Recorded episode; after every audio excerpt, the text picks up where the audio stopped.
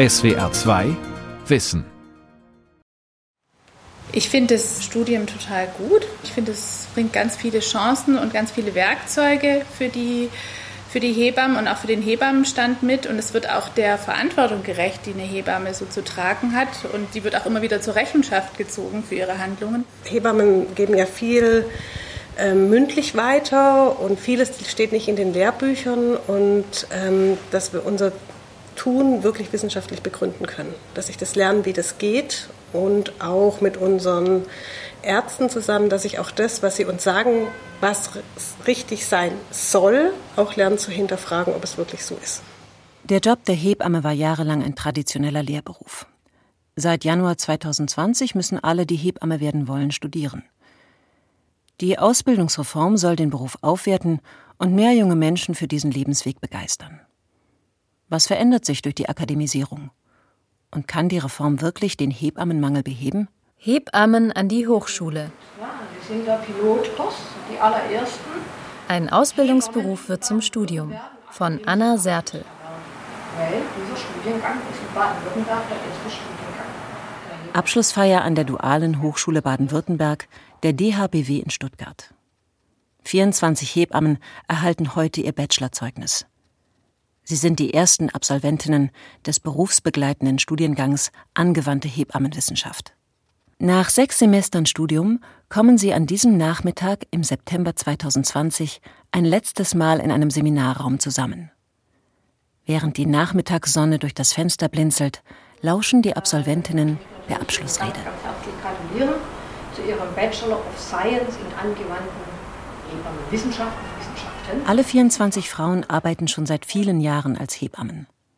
So auch die Absolventin Jennifer Beer-Schilling, 47 Jahre und seit über 20 Jahren in diesem Berufsfeld tätig. Und das mit viel Elan und Freude.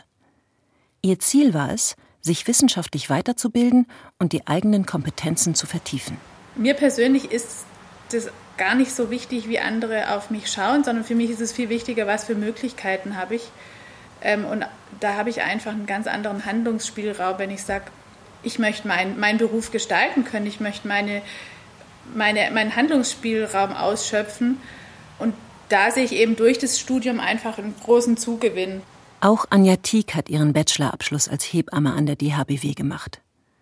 Für die 42-Jährige war klar, dass ihr dieses Studium nochmal einen ganz anderen Blick auf ihren Berufsalltag im Kreissaal vermittelt. Das ist auch das Tolle jetzt an diesem Studiengang gewesen, dass wir alle aus der Praxis kamen und in der Praxis sind. Und ich glaube, wir konnten unheimlich viel für uns mitnehmen, was die Studien sagen, was wir dann wieder zurück in die Praxis nehmen. Ja, also dieser Theorie-Praxistransfer, der ist, glaube ich, durch dieses Studium wirklich gefördert worden. Quellen recherchieren, Studien lesen, wissenschaftliche Arbeiten verfassen. All das sind Dinge, die Anja und Jennifer in den letzten sechs Semestern neben ihrem Beruf begleitet haben. Es war für mich nochmal ein Paradigmawechsel, in das wissenschaftliche Arbeiten einzutauchen. In dieses unvoreingenommene, objektive Arbeiten. Und ich habe einfach auch nochmal besonders die Statistik lieben gelernt und das hätte ich bei mir überhaupt nicht gedacht. Also ich war vorher niemand, kein Freund, der Statistik toll fand und ich habe einfach richtig gerne damit gearbeitet. Seit Januar 2020 schreibt das neue Hebammenreformgesetz vor, wer Hebamme werden möchte, muss studieren. Voraussetzung ist ein Abitur oder eine abgeschlossene Ausbildung in einem Pflegeberuf.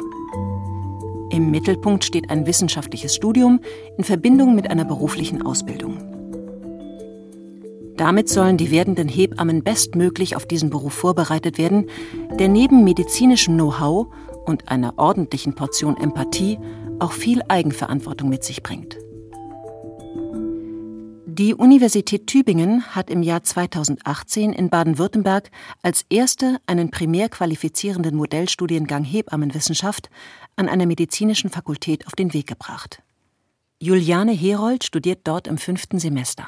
Der Beruf der Hebamme war tatsächlich nicht schon immer mein Traumberuf. Ich hatte den Beruf ehrlicherweise gar nicht auf dem Radar. Nachdem ich allerdings einige Praktika im Krankenhaus absolviert hatte, unter anderem im Kreissaal und vertraut war mit den Tätigkeiten einer Hebamme, war mir ganz schnell klar, dass es mein absoluter Traumberuf ist. Ähm, dann kam eben die Möglichkeit des Studiums Hebammenwissenschaft und das bot mir die optimale Möglichkeit, um später ein breiteres Berufsfeld zu haben. Die 23-Jährige schätzt an dem Studium besonders, dass sie gemeinsam mit ihren Kommilitoninnen von Anfang an viel mitgestalten durfte. Mittlerweile ist der Bachelorstudiengang an der Uni Tübingen nach den Richtlinien der neuen Hebammenreform ausgerichtet. Es ist ein duales Studium, bei dem sich Hörsaal und Kreissaal abwechseln. Wir genießen sehr viele Vorteile dadurch. Zum Beispiel steht uns eine Ausbildungsvergütung zu, die uns vier Semester lang im Modellstudiengang nicht zustand. Und wir genießen einen sehr hohen Anteil an Praxisanleitung.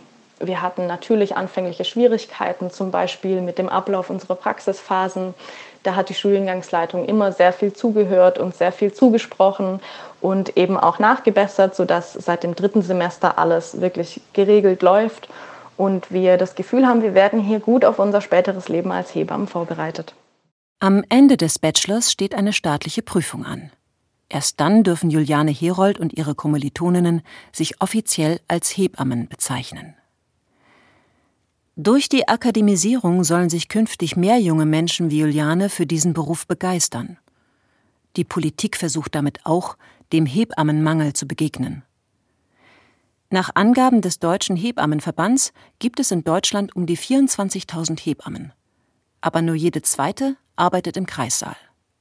Es braucht also mehr Fachkräfte. Zudem sieht Bundesgesundheitsminister Jens Spahn in der Einführung des Studiums einen wichtigen Schritt, um Hebammen auf die wachsenden Anforderungen in der Geburtshilfe vorzubereiten. Wir haben äh, die Situation zum Beispiel, dass äh, immer mehr Geburten auch sehr früh stattfinden, früher jedenfalls als das in der Vergangenheit äh, der Fall gewesen ist. Das braucht eine besondere Aufmerksamkeit. Die Lebensbedingungen insgesamt sind ja auch komplexer geworden, auch die Situation der Mütter dann in, bei der Geburt. Es gibt mittlerweile auch immer mehr Hebammen geleitete Kreissäle. Also auch da nochmal zusätzliche Verantwortung. Und mit der Akademisierung kommt dann eben auch die Möglichkeit zu mehr Verantwortung. Die Politik erhofft sich, dass durch das Studium die Qualität der Ausbildung verbessert wird, um den Hebammenberuf zukunftsgerecht weiterzuentwickeln. Da es sich um eine EU-Richtlinie handelt, können Studierende mit ihrem Bachelorabschluss auch in einem anderen Land der Europäischen Union arbeiten. In anderen Ländern Europas ist es längst Standard, dass Hebammen oder auch Krankenschwestern und Pflegekräfte studieren müssen. Dorothea Tegetow, stellvertretende Vorsitzende der Deutschen Gesellschaft der Hebammenwissenschaft und Professorin an der Evangelischen Hochschule Berlin, hält diesen Schritt für überfällig. Also schon seit langer Zeit ist Hebamme sein ein sehr anspruchsvoller Beruf. Man kann das im Grunde mit Chirurgen vergleichen. Das sind auf der einen Seite auch Praktiker, die arbeiten nicht am Schreibtisch. Auf der anderen Seite müssen auch die anspruchsvolle Entscheidungen treffen mit ihren Patienten, wo erhebliches theoretisches Wissen nötig ist. Und das muss für den Einzelfall dann angewendet werden. Und so kann man sich das auch bei Hebammen denken. Mit der Reform etabliert sich die Hebammenwissenschaft als eigene Forschungsdisziplin und gilt nicht mehr nur als Teilbereich der Medizin.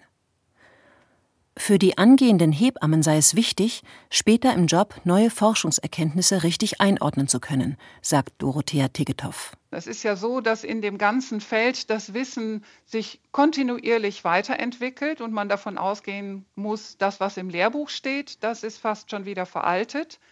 Und diese Fähigkeit, ähm, Quellen zu recherchieren und dann aber auch zu beurteilen, taugt das was? Kann ich das für diese Frau ähm, brauchbar machen. Das äh, sind äh, Inhalte und Fähigkeiten, die lernt man in einem Studium. Das ist ja das Tolle an diesem dualen Studium. Hm. Das heißt, es laufen parallel Theorie und Praxis im Wechsel statt. Gelerntes theoretisches Wissen kann ich sehr schnell verknüpfen, in der Praxis hm. versuchen anzuwenden und es dort wieder überprüfen. Jutta Eichenauer vom Hebammenverband Baden-Württemberg sieht große Vorteile im Studium der Hebammenwissenschaften. Denn die Anforderungen an den Beruf hätten sich in den letzten Jahrzehnten stark verändert. So verlassen Mutter und Kind die Wochenbettstation der Klinik heutzutage in der Regel schon nach zwei bis drei Tagen. Die ambulante Hebammenversorgung daheim werde daher immer wichtiger, betont Eichenauer. Außerdem ist das medizinische Wissen sehr angewachsen, wenn wir nur an die äh, pränatale Diagnostik gehen, also die vorgeburtliche Untersuchung gehen, wenn wir an den Umgang mit Frühgeburten gehen. Hebammen betreuen und begleiten schwangere Frauen in einer wichtigen Zeit ihres Lebens. Jede einzelne Frau bringt ihre persönliche Lebenssituation mit. Das beeinflusst wiederum Schwangerschaft, Geburt und Wochenbett. Psychologische Faktoren und Rücksicht auf das soziale Umfeld von Mutter und Kind werden für die Arbeit als Hebamme bedeutender, betont Hebammenwissenschaftlerin Dorothea Tegetow. Also nehmen wir mal an, ne, was ja nicht so selten vorkommt, eine Schwangere wird während der Schwangerschaft von ihrem Partner verlassen. Das beeinflusst die Schwangerschaft, das beeinflusst die Geburt, das Wochenbett und wie es dann mit Mutter und Kind weitergeht. Und das sind komplexe Zusammenhänge, die die Hebamme mitdenken muss. Im neuen Hebammenstudium spielen diese psychosozialen Faktoren eine größere Rolle als in der alten Ausbildung. Jennifer Beer-Schilling, die gerade ihren Bachelor in Hebammenwissenschaften gemacht hat, kennt diese Art von komplexen Zusammenhängen aus ihrem eigenen Berufsalltag, wenn es zum Beispiel um den Umgang mit Frühgeburten geht.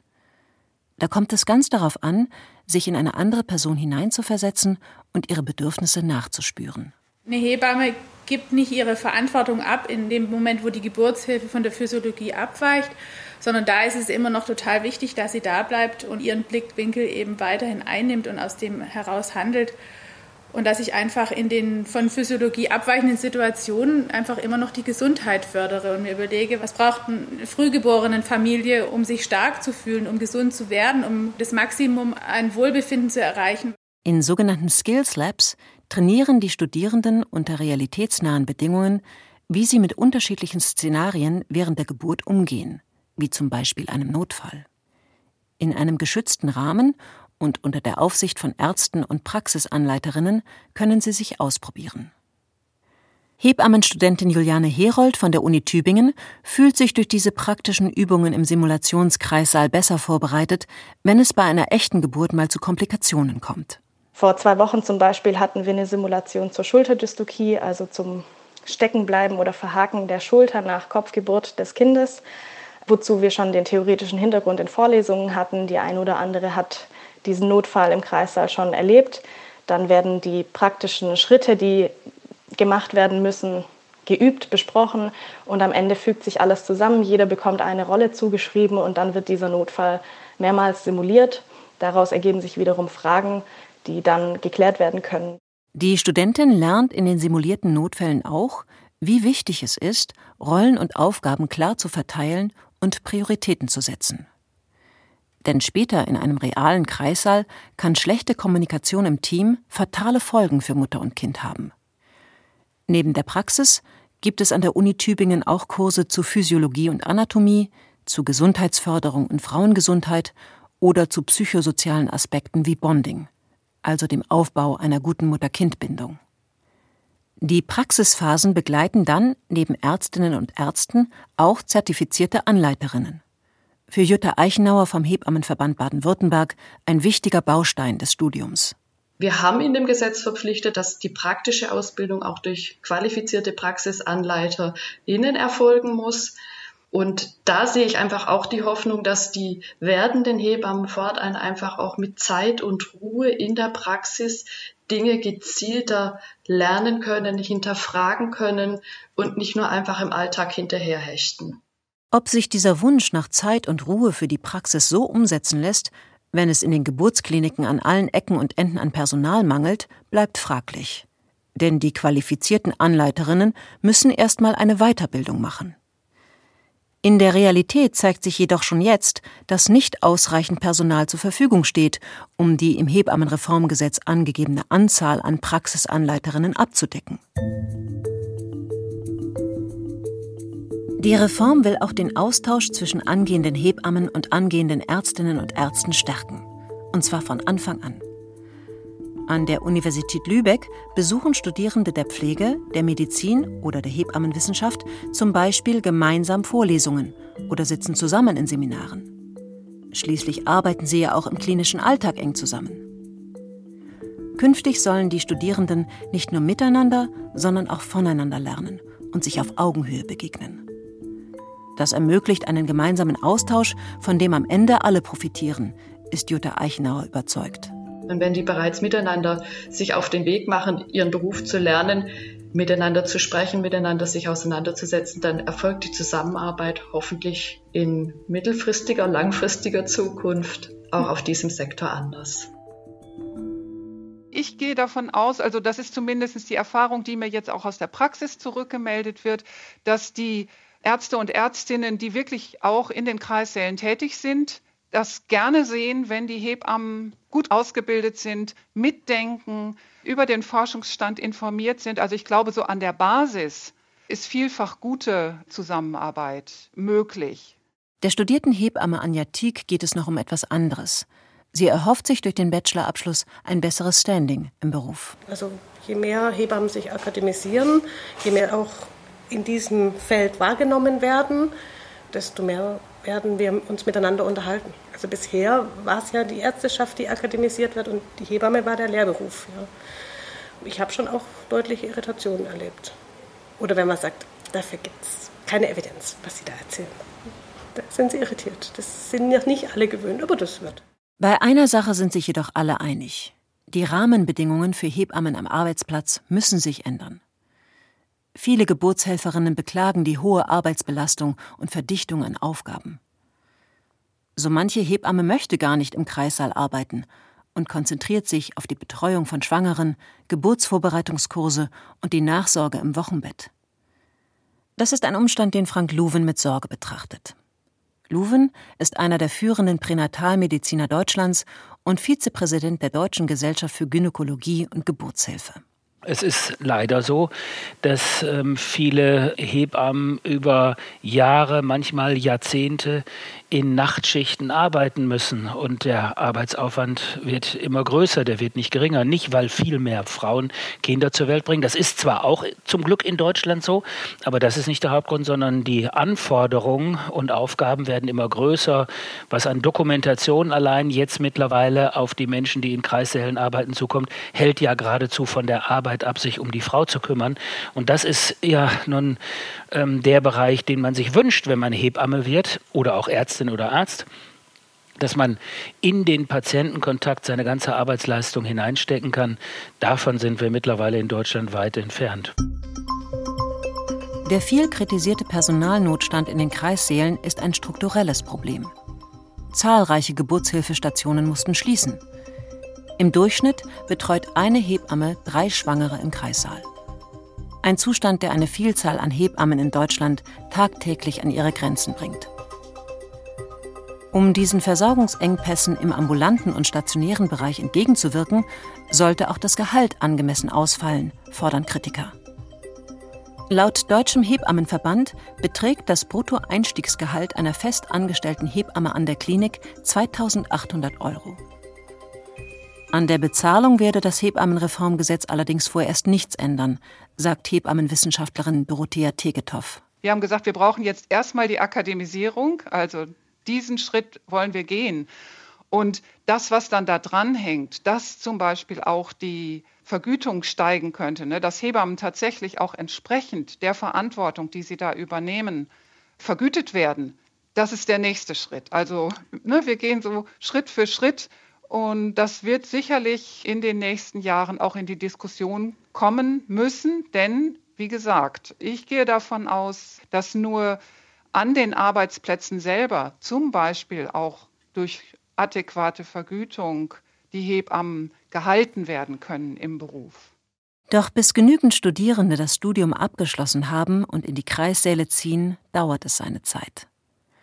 Dorothea Tegetow sieht die Kliniken in der Verantwortung, die Arbeitsbedingungen so zu gestalten, dass Hebammen ihrem Beruf nicht den Rücken kehren. Den eklatanten Mangel, ganz ehrlich, glaube ich, können nur die Kliniken, also die Arbeitgeber, wirklich in den Griff kriegen. Also ich glaube, dass genug Hebammen studieren können, ausgebildet werden aber dass eben vielfach die Arbeitsbedingungen so sind, dass die jungen Kolleginnen zu schnell aus dem Beruf wieder rausfluktuieren und einfach sagen, ich kann das so nicht vertreten, auf diese Art und Weise zu arbeiten. und deswegen suche ich mir was anderes. Ich glaube, da liegt viel eher das Problem als in der Art, wie Hebammen gebildet werden. Bis 2022 laufen altes und neues System noch parallel. Bis dahin gibt es an Hebammenschulen in Deutschland noch die Möglichkeit, eine klassische Berufsausbildung zu absolvieren. Dann schließen die Türen und die Kliniken müssen auf die weiteren ausgebildeten Jahrgänge der Hochschulen warten. Frank Luven ist vor allem die mangelnde Übergangsfrist ein Dorn im Auge. Wir haben gesagt, wir unterstützen es, dass wir jetzt dieses Studium haben. Wir unterstützen jeden Schritt darin. Wir warnen davor, die praktische Ausbildung zurückzunehmen. Und wir warnen dringend davor, jetzt das mit der heißen Nadel zu stricken und keine vernünftigen Übergangsfristen zu machen. In den Augen des Gynäkologen Luven ist die Umsetzung des Hebammenreformgesetzes missglückt. Schon jetzt sei absehbar, dass für das Jahr 2025-26 zu wenige Hebammen in den Kreissälen zur Verfügung stehen werden. Wollte man im Anschluss an die geschlossenen Schulen erreichen, dass dann übergangslos Studentinnen und Studenten aus den Hebammenwissenschaften in die Kreissäle übernommen werden können, müsste man spätestens im Wintersemester 2021, 2022 das Studium aufnehmen, um rechtzeitig mit einem Bachelor dieses Studium abzuschließen und dann in die Kreissäle zu kommen. Das wird schon jetzt absehbar nicht mehr klappen können. Die Akademisierung betrifft keineswegs nur die Hebammen. Auch in der Pflege gibt es eine Reform, in der die Ausbildung an der Hochschule bedeutsamer wird. Haben wir es nun mit einer akademischen Trendwende in Gesundheitsfachberufen zu tun?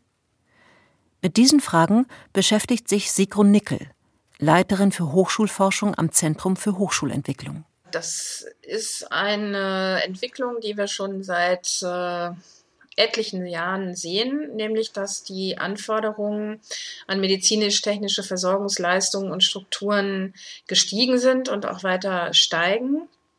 Das bedeutet, dass das Personal ähm, sich ja stetig eben auch weiterentwickeln muss und auch seine Kompetenzen anpassen muss.